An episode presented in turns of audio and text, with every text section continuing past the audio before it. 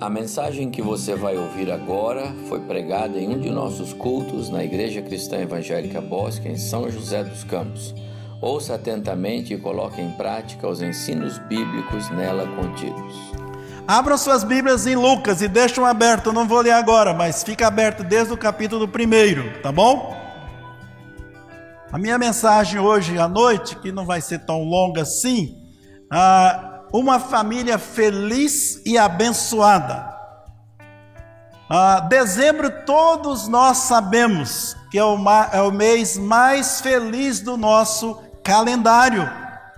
Nem mesmo a pandemia arrefeceu os ânimos do povo, muito menos das igrejas e dos irmãos.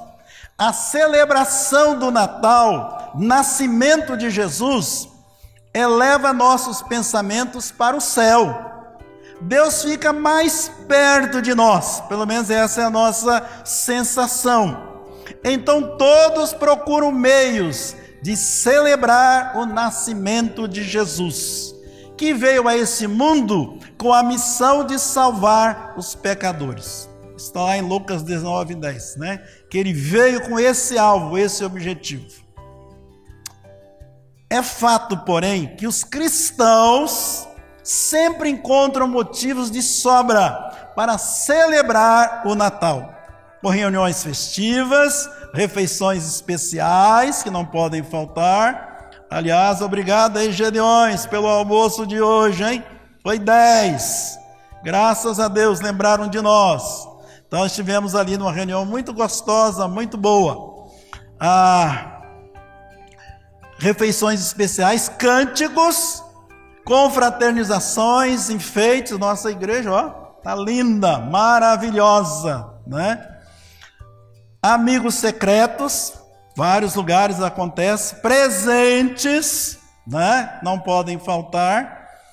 Ornamentações, como eu já citei aqui. Então tudo isso acontece nesse mês de dezembro.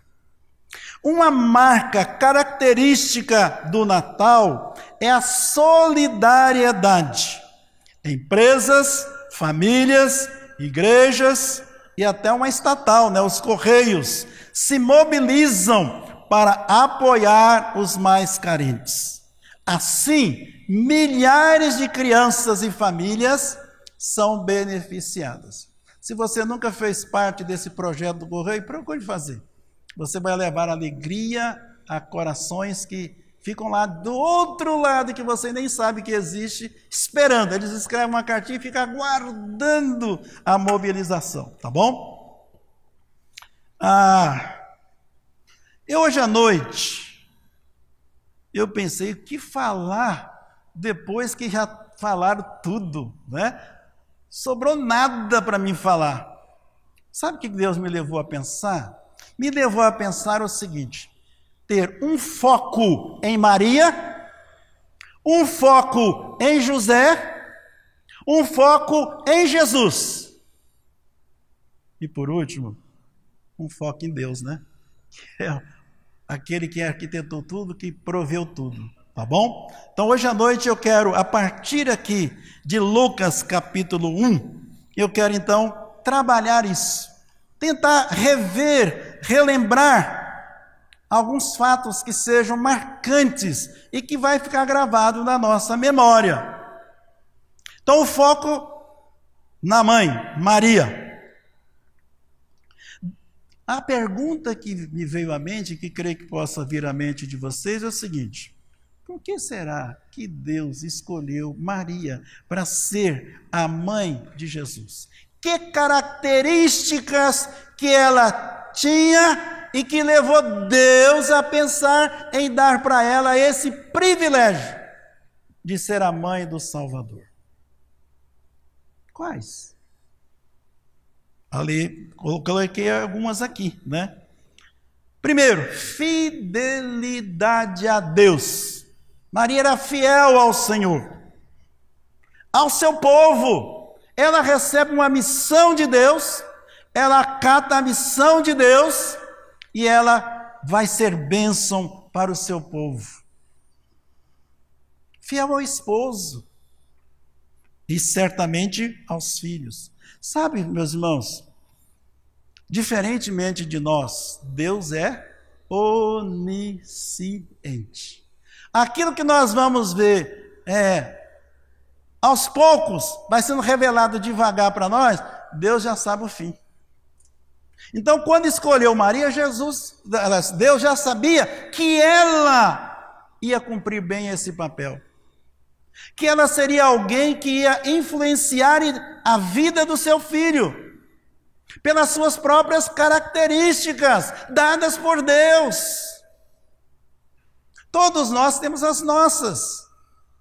Nós recerdamos isso e Deus tem nos sustentado com isso.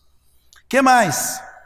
Leal, obediente, humilde, submissa, uma mulher centrada, não era desfocada, não era vivia de qualquer maneira, não, ela sabia se portar como a mãe do Salvador.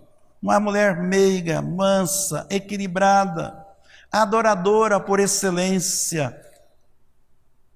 Esse cântico dela aqui, meus irmãos, vai muito além daquilo que as letras mostram para nós. E sabe o que, que me encantou quando eu penso em Maria, quando eu fui lendo a Bíblia e, e, e percebendo isso? Mesmo nas horas mais difíceis, ela não se desesperou, não perdeu a compostura, soube viver em silêncio a dor de ver o filho passar pela agonia da humilhação e morte na cruz. Ela passou cada momento, viveu cada um desses. Às vezes você está lendo a Bíblia e fala assim: Maria guardava isso consigo. Não espalhava, não gritava, não brigava. Né? Você não vê ela chegando, Senhor, mas isso tudo? Nada. Com humildade, simplicidade, ela cumpriu o seu papel. Só no final que ela ia ter a alegria de se regozijar com a ressurreição e a ascensão de Jesus. Ali foi o carimbo final, né? o selo final que aquele filho que ela teve era o Salvador e que ele cumpriu galhardamente o papel que estava reservado para ele. Ela foi 100% aprovada como esposa, mãe, certamente como conselheira, certamente como. Vou falar uma heresia, tá, meu irmão? De vez em quando pode, né? Sogra ou não. Ou os filhos dela foram todos, nenhum deles casaram, né? Certamente a avó. A Bíblia não fala, mas ela teve uma vida, uma família longa, grande, né? E uma família que era presente na sociedade. E certamente que as pessoas sabiam quem era Maria e certamente que procuravam a Maria. Lá naquele casamento lá, quando a coisa apertou, eles vieram atrás de quem? Bateram as portas da Maria, por favor, dá um jeito aí, né? Então elas sabiam da sua ligação com Jesus. Agora vamos para a Bíblia aqui. A partir do verso 27 do capítulo 1. Diz assim: que o, ah, 26. No sexto mês foi o anjo Gabriel enviado da parte de Deus para uma cidade da Galiléia chamada Nazaré. A uma virgem desposada com certo homem da casa de Davi, cujo nome era José. A virgem chamava-se Maria. E aí vocês conhecem o relato, né? Aí o anjo anuncia para ela que ela então seria a mãe do Salvador. E é interessante esse anúncio, ó. Ele, o anjo Gabriel diz para ela assim: Alegra-te, muito favorecida, o Senhor é contigo.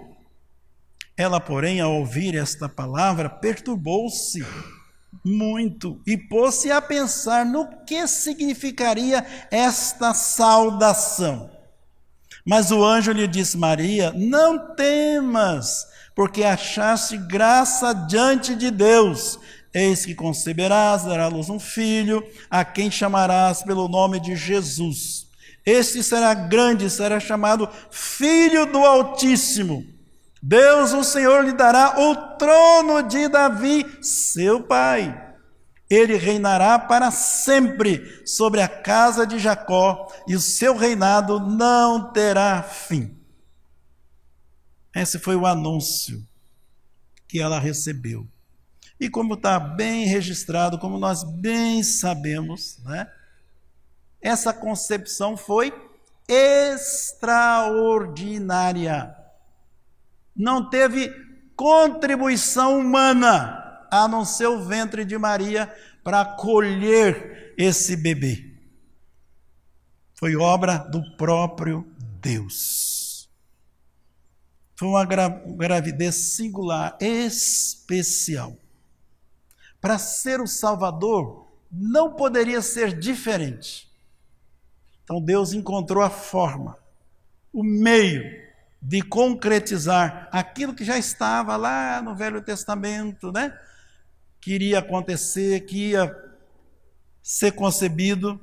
Deus cumpriu a promessa e Deus deu a Maria esse privilégio de abrigar no seu ventre Salvador, o Senhor Jesus. Interessante que no verso 37, para ah, fazer frente né, às dúvidas, né? aquilo que o pessoal começou a arquitetar na sua mente, no seu coração, o verso 37 vai responder isso e vai afirmar com todas as letras que Aqui, ó. Porque para Deus não haverá impossíveis em todas as suas promessas. A forma como Jesus foi concebido vem para cumprir a promessa feita lá atrás, que seria uma virgem. E para ser virgem não poderia ter relação com ninguém. E não teve. Foi o Espírito que envolveu e gerou nela o menino Jesus. Então, que Deus maravilhoso é esse. E quando ela recebe, ela diz: Sou serva do Senhor. Se cumpra em mim tudo o que foi dito a meu respeito.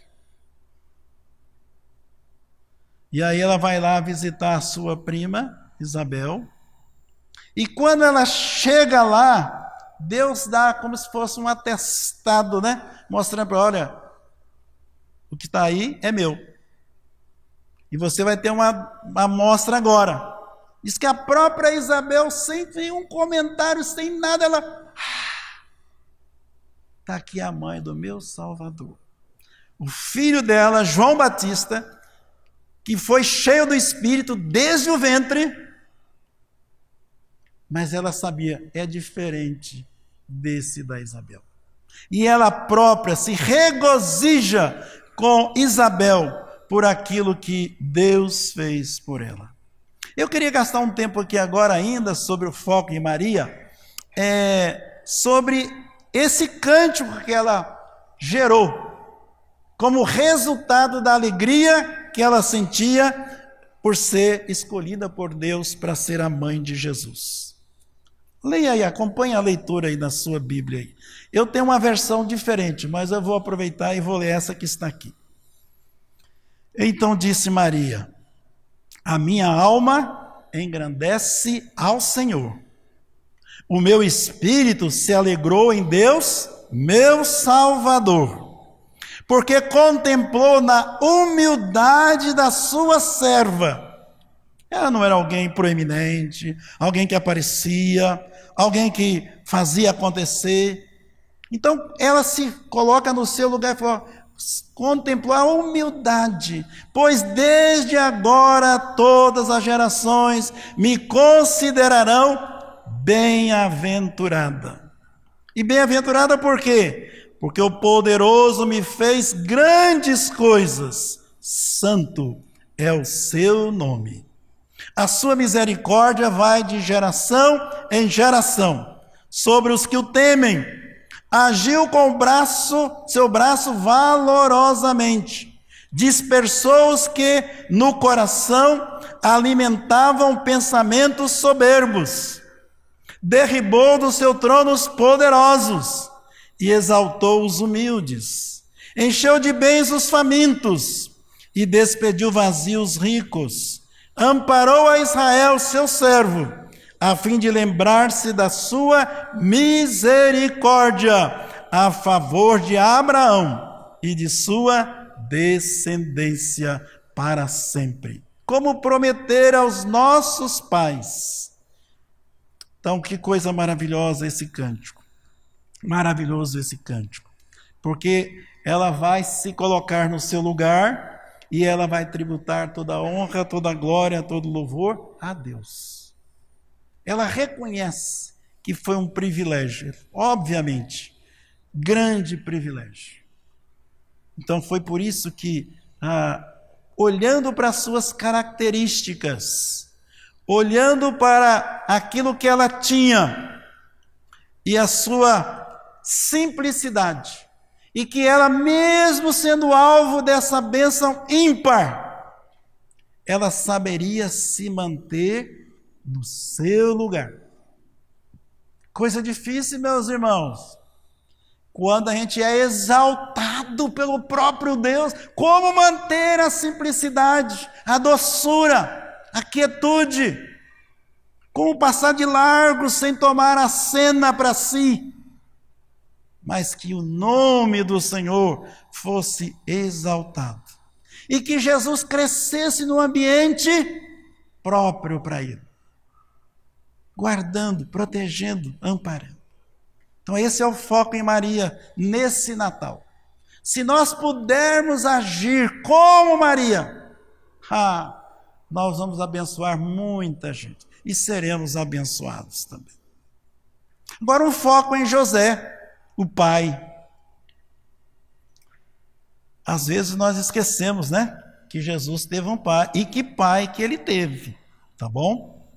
Vamos voltar agora, vamos para Mateus. Lá em Mateus tem alguns registros, né? Que vão poder nos ajudar aqui a compreender quem era esse personagem e como ele exerceu o seu papel. Aí no capítulo 1, nós vamos ler o verso 19. Estava tudo correndo mais ou menos, né? Mas aí diz que de repente acontece o fato da gravidez de Maria esse assunto chega aos ouvidos de José e a forma como ele reage é exemplar. Nós, homens aqui, estamos aqui, nós precisamos aprender com José. O que, que aconteceu? Diz que ah, Ora, o nascimento de Jesus foi assim, estando Maria, sua mãe, desposada com José, ainda não estava casada, mas estava comprometida, sem que tivesse antes coabitado, achou-se grávida pelo Espírito Santo, uma coisa que nunca aconteceu, meus irmãos, é algo inusitado. Mas José, seu esposo, sendo o quê? Justo e não querendo infamar, resolveu deixá-la secretamente. Enquanto ele pensava, o que, que aconteceu? Né? Ele não saiu atirando para depois ter que recolher os cacos, né? Não. Ele parou para ponderar, para pensar. Enquanto ponderava nessas coisas, eis que lhe apareceu em sonho um anjo do Senhor dizendo-lhe José, filho de Davi, não temas receber Maria, tua mulher, porque o que nela foi gerado é do Espírito Santo. Ela dará à luz um filho, lhe porás o nome de Jesus, porque ele salvará o seu povo dos pecados deles. Ora, tudo isso aconteceu para que se cumprisse o quê? O que estava escrito lá atrás. Deus já tinha prevenido, já tinha falado, já tinha avisado. Então Deus está aqui simplesmente cumprindo a sua promessa. Então o que, que eu vejo aqui em José? José era um marido e pai protetor. Ele protegeu o filho que ia nascer, nascer a mulher, a esposa. Que mais? Seguindo a leitura aí, no verso é, 24, verso 23, né, acontece ali, diz assim: Eis, é, 24, despertado José do sono, ele estava dormindo de novo, né? Ele dormia com um e ficava vigiando com outro. Só pode ser, porque, né? Acordou rápido.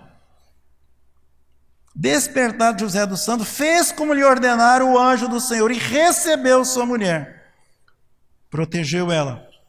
Contudo, não a conheceu, cumprindo a palavra de Deus, enquanto ela não deu à luz um filho, a quem pôs o nome de Jesus, que era o que estava designado para ser, né? Então, José era um homem obediente a Deus. Deus falava, ele obedecia. Deus falava, ele obedecia. No capítulo 2, verso 13 diz: Tendo eles partido, ele recebeu agora uma nova informação, né?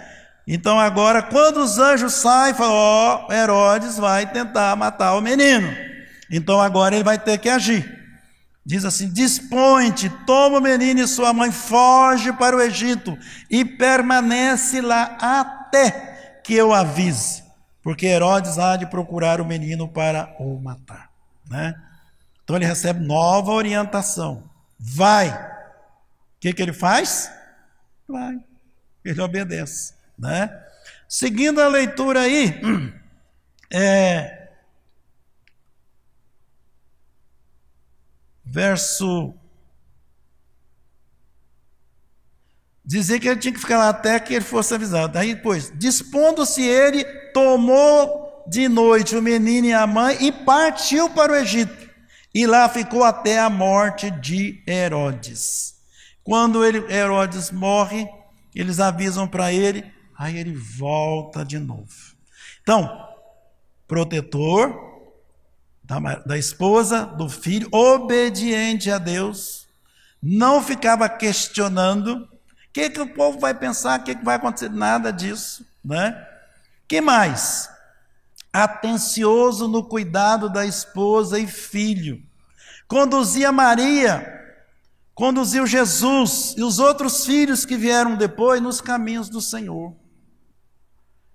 Acompanhe a leitura. Diz que ele.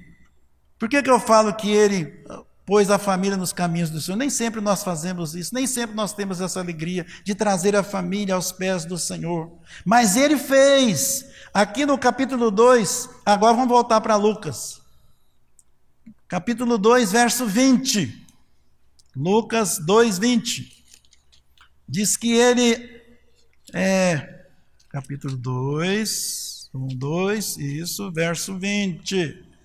Ah, voltar então os pastores glorificando a Deus. Tarará, tarará. Será que eu errei a referência aqui? Tarará. Ah, completado oito dias para ser circuncidado, o menino deram-lhe o nome de Jesus. Então ele foi circuncidado, cumpriu-se a lei, né? Depois, ah, no verso 21, vai dizer que ele apresentou Jesus no templo. Passado oito dias, purificação deles, segunda dias da purificação deles, a lei de Moisés. Então ele fez o quê? Levou Jesus ao templo para ser apresentado circuncidou e apresentou Jesus. Né?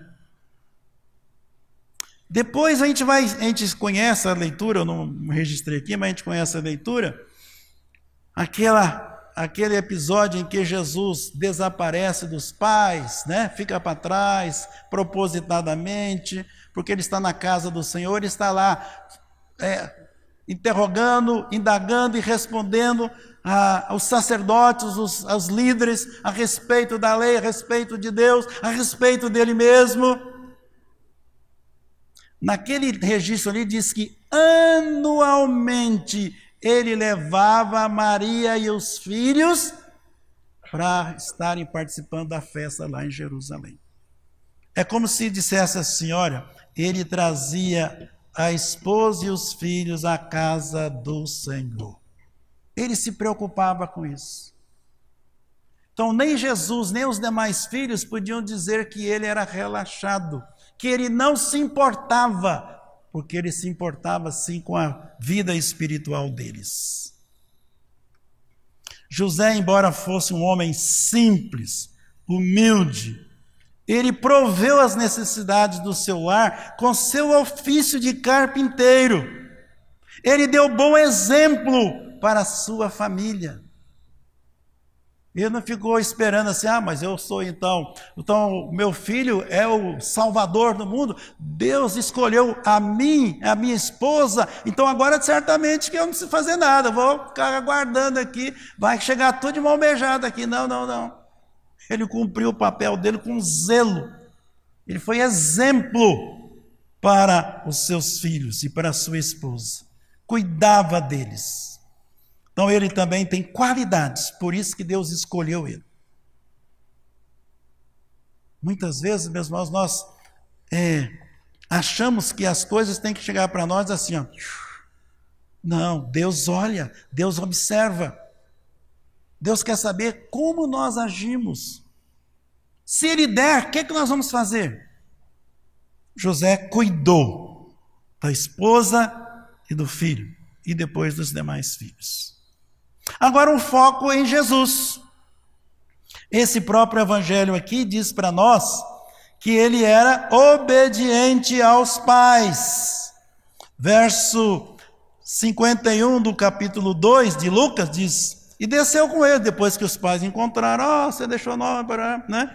Ele pega e diz assim: Desceu com eles para Nazaré e era-lhe submisso isso fazia com que a mãe dele pudesse observar o seu comportamento, as suas ações, as suas reações e se alegrar certamente com ele, né? Porque ele dava mostras de que de fato era um menino especial. Quando a Maria encontra com ele, né, depois da, de ter desaparecido, ela faz uma pergunta para ele, né, que não deixou ele embaraçado. Pelo contrário. E eles, ah, ela perguntou: por que você fez isso conosco? Por que você sumiu? Por que você não foi junto com a gente? Né? E ele responde: eles, por que me procuráveis? Não sabíeis que me cumpria estar na casa de meu pai? Então não é que ele desapareceu porque quis ou por ser desobediente? Porque ele queria cumprir o seu papel. Aqueles doutores da lei precisavam saber que esse menino estava crescendo e que ele era de fato alguém especial aos olhos de Deus.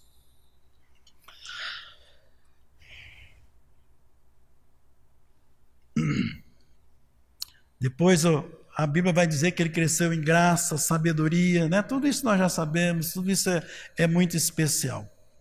Mas eu quero agora puxar uma, um, um momento para finalizar o seguinte: será que ele era obediente aos pais? Nós sabemos que é. Mas será que ele era obediente também ao seu Pai celestial? Ah, vamos ver, né? Abram aí em Filipenses, capítulo 2, versos 5 a 11. Filipenses 2. 5 a 11. Quando Paulo escreve à igreja de Filipos, ele diz: Tende em vós o mesmo sentimento que houve também em Cristo Jesus.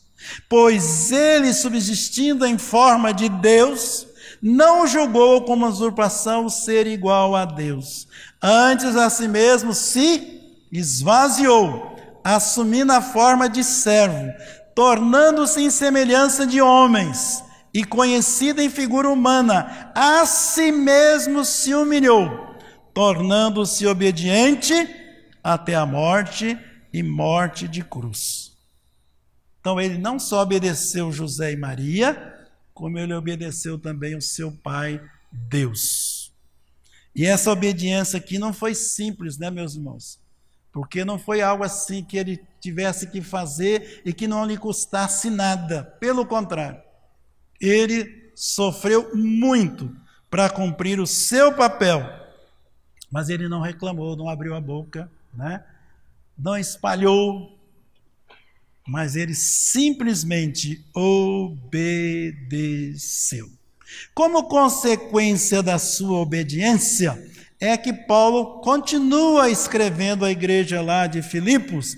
Ele diz: Pelo que também Deus o exaltou sobremaneira e lhe deu o nome que está acima de todo nome, para que ao nome de Jesus se dobre todo o joelho nos céus, na terra e debaixo da terra, e toda língua confesse que Jesus Cristo é Senhor, para a glória de Deus. Que coisa! Que obediência! Jesus poderia muito bem chegar para o pai e falar: Pai, está tudo certo, está tudo uma bênção, né? eu estou aqui para isso mesmo. Mas, por favor, dá para amenizar esse fel desse cálice? Dá para, como diz, carregar essa cruz por mim? Não. Ele obedeceu. E a Bíblia diz que ele obedeceu para servir de exemplo para nós. Aí eu fico assim, sem entender como é que alguns crentes dizem, eu determino, ah, eu exijo, ah. Como? Se o filho, aquele que tinha direitos, abriu mão, como é que nós achamos que temos? Meus queridos, vamos celebrar o Natal da forma correta? Diz que para celebrar o Natal no sentido correto, a gente precisa honrar e celebrar a Jesus. E o desejo de Deus é que haja paz na terra para com os homens. Maria obedeceu, José obedeceu, Jesus obedeceu. Isso precisa ter consequência agora. Agora, na celebração do Natal, nós precisamos mostrar que eles cumpriram bem e que nós aprendemos a lição. E queremos seguir os seus passos. Nós não podemos fazer diferente. Infelizmente, o mundo está de ponta cabeça. Em pleno Natal e as pessoas fazendo coisas que você vai, duvido que isso é verdade, mas é verdade. A ousadia do povo cresceu. E eles estão fazendo tudo o contrário do que deveria. Mas nosso exemplo é Jesus. Vamos segui-lo. Vamos honrar aquilo que ele fez por nós. Finalizando, meus irmãos, agora um foco em Deus. Foco de Maria e várias qualidades para nós seguirmos. De José, também muitas qualidades que nós precisamos seguir. Jesus, que é o nosso maior exemplo, foi fiel até o final, até o fim, né? Agora um foco em Deus seu grande e infinito amor por seu povo e por nós, fez ele construir ao longo da história várias alianças, visando abençoar e preservar o mundo e sua criação. Quando Deus age, Ele não está pensando nele, Ele está pensando em nós, está pensando na sua criação e pensando no bem-estar daquilo que ele fez, do que ele construiu. Na plenitude dos tempos, nos deu Jesus para ser nosso Salvador e Senhor. Tem nos dado vida, não é verdade? Todos aqui estão vivos. Passou pela pandemia, passou pelo Covid, passou por tantas coisas, estamos vivos. Ele tem nos dado saúde, meus irmãos. E vimos provas de irmãos que estavam mais para lá do que para cá, e Deus, eu vou dar mais um tempo para você. Lembra de Ezequias? Ele chorou lá no canto lá e Deus, não, fica tranquilo, vou dar mais uns anos para você. E ele fez com alguns de nós aí, né? Salvação. Meus irmãos, eu estou admirado de quantas pessoas encontraram com Jesus nessa pandemia. Nós parece que nossos olhos estão ofuscados, né? A gente não percebe que há um crescimento da igreja do Senhor. E grande, em várias partes. Porque o Espírito Santo está usando esse período para falar com as pessoas. Nós estamos espalhando a mensagem do Senhor. Vocês têm ideia de quantos cultos são gerados toda semana, estudos bíblicos. Meus irmãos, uma vez que isso vai para a internet, acabou. Vai para o mundo. Não zera, não deleta. Essa mensagem está aí. E vez ou outra você ouve dizer que pessoas se encontraram com o Senhor. E esse encontro foi transformador. Isso é ação de Deus. Ele tem provido as nossas necessidades. Comentei essa semana com os colegas lá na editora. Há um ano atrás, meus irmãos, nessa época, eu estava subindo as paredes. Quem vai ser de nós? Você vê a receita assim, ó. Igual elevador desce nesse grande centro aí, né? Esse elevador do meu prédio é mais ou menos, né? Mas tem uns elevadores que você diz, já? Já chegou, né? O que aconteceu conosco, né? Tivemos que ter corte de salários. E eu sem entender, Senhor, onde isso vai parar, né? Um ano depois, graças a Deus, todos já voltaram a receita não chegou onde era, mas já avançou muito, já estou feliz demais. Quanto mais o Senhor quiser dar, nós vamos querer. Para nós, não é só para nós, nós espalhamos, meus irmãos. Tem recurso da editora pelo mundo afora, porque nós investimos na obra missionária. Boa parcela da nossa receita é investido, como essa igreja faz aqui. Tem o um conselho missionário para espalhar para cumprir o papel que Deus tem para nós. Nos deu o Espírito Santo. Você tem ideia o que é a presença do Espírito Santo dentro de você?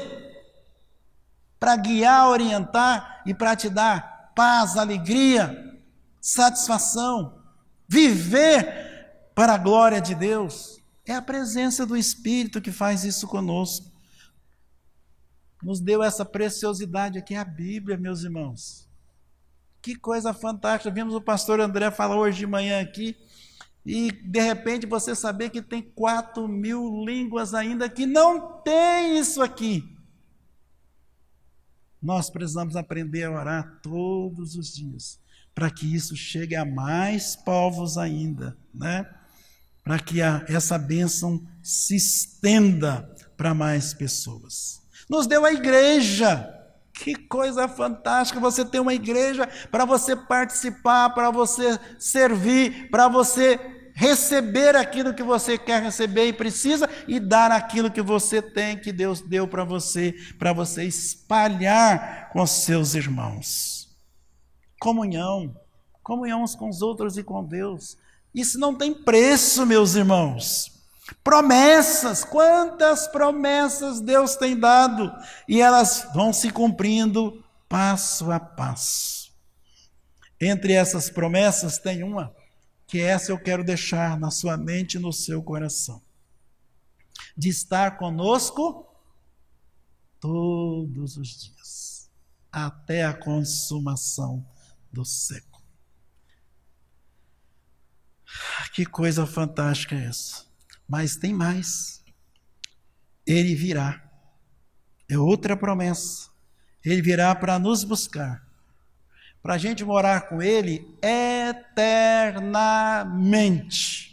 Não um dia, dois dias, três dias. Eternamente.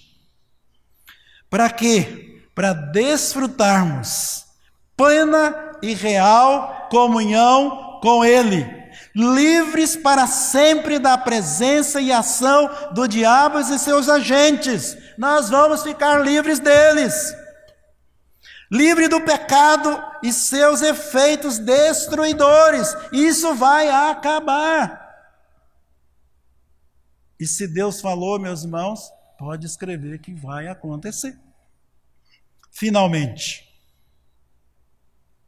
cada, cada uma dessas coisas aqui, dá para ficar aqui uma semana falando sobre elas. Finalmente, nós vamos ter um novo céu e uma nova terra, onde nós vamos viver feliz e plenamente na presença desse Deus. Sabe o que eu descobri quando eu estava concluindo essa mensagem hoje?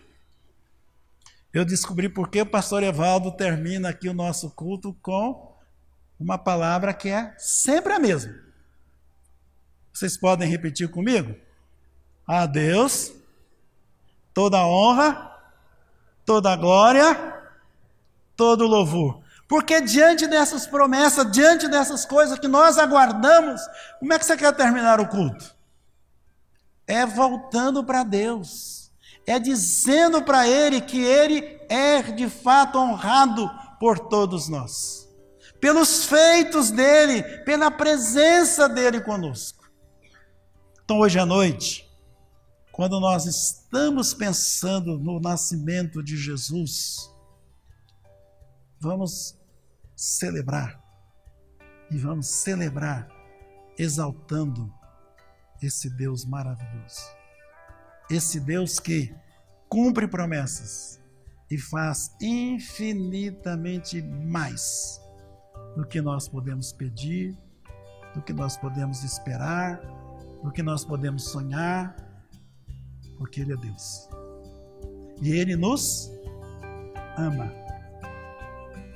Nós não amamos Ele como Ele merece, mas Ele nos ama. E está pronto a nos acolher, a nos proteger e a nos abençoar.